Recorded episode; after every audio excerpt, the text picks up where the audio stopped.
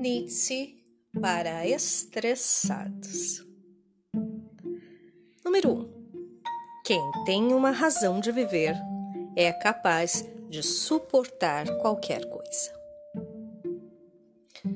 Quando perdemos de vista nossos objetivos fundamentais, somos dominados pelo estresse e pela desorientação.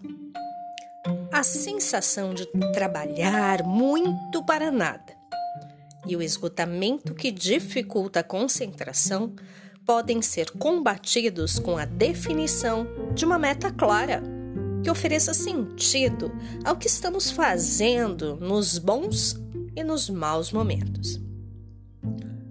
Para o psicólogo Victor Frank, se o indivíduo encontra um sentido para a sua vida, é capaz de superar a maior parte das adversidades. A logoterapia, criada por ele, busca exatamente isso.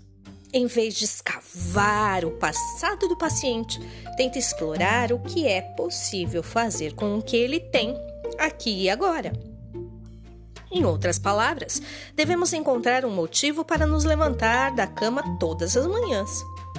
O problema de muitas pessoas insatisfeitas com sua existência é que elas não pensam na vida que gostariam de viver.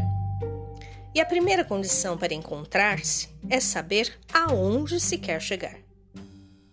Como fez Frankl, meio século mais tarde, Nietzsche destaca a importância de se buscar uma razão de viver.